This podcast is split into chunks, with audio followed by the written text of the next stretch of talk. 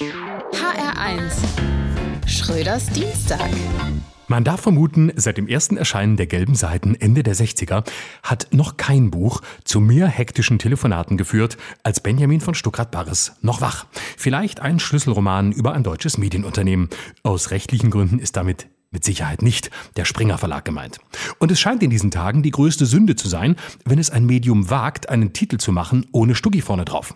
Döpfner, Reichelt, Stucki, das ist Rosamunde Pilcher für toxische Cis-Männer aus der Medienbranche. Und wieder mal bewahrheitet sich, kein Krieg, keine Pandemie, kein Koalitionszoff kann Medienmänner so heiß laufen lassen wie ein Streit unter anderen Cis-Medienmännern. Garantiert in freilaufender Hodenhaltung. Gott sei Dank gibt es noch eine MeToo-Komponente in dem Buch. So konnte man auch schnell den skeptischeren weiblichen Teil der morgendlichen Redaktionskonferenz überzeugen. Mit dieser Sex and Crime Schmonzette sind für ein paar Tage all die Sorgen um sinkende Printauflagen, Papierpreise und verloren gegangene blaue Twitter-Häkchen vergessen. Und es würde niemanden wundern, wenn die Freundschaft zwischen Stucki und Döpfni bald abgelöst würde durch eine tiefe Männerverbundenheit zwischen Stucki und Reichi.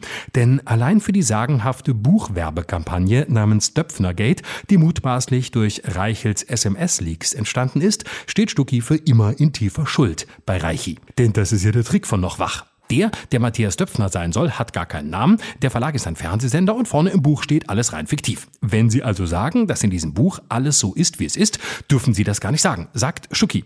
Und wer hätte das nicht gedacht? Die Wirklichkeit ist nur eine Vorlage, also ist das Buch in Wirklichkeit wirklicher als die Wirklichkeit, die wir alle nicht kennen.